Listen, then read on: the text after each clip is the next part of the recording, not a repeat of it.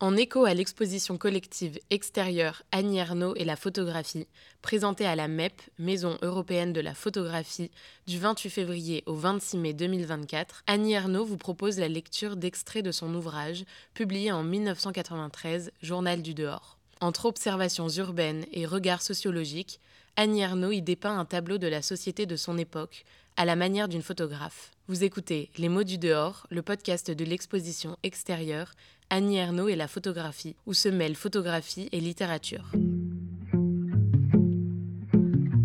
Dans ce troisième épisode, les extraits sélectionnés de l'ouvrage d'Annie Ernaux, Journal du dehors, évoquent les espaces communs de déplacement, le train, le métro et le comportement des individus qui les fréquentent.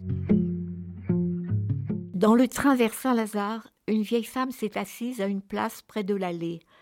Elle parlait à un jeune garçon, peut-être son petit-fils, resté debout. Partir, partir, tu n'es pas bien où tu es. Pierre qui roule n'amasse pas mousse. Il a les mains dans les poches. Il ne répond pas. Puis, quand on voyage, on voit des gens. La vieille dame rit. T'enverras des beaux et des laits partout. Son visage reste jubilant pendant qu'elle regarde devant elle, cessant de parler. Le garçon ne sourit pas et fixe ses chaussures appuyées à la paroi du train. L'homme interroge la jeune femme dans le train vers Paris.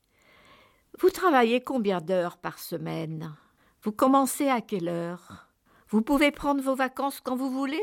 Nécessité d'évaluer les avantages et les contraintes d'une profession, la matérialité de la vie, non par curiosité inutile, conversation insipide, mais savoir comment les autres vivent pour savoir comment soit on vit ou l'on aurait pu vivre.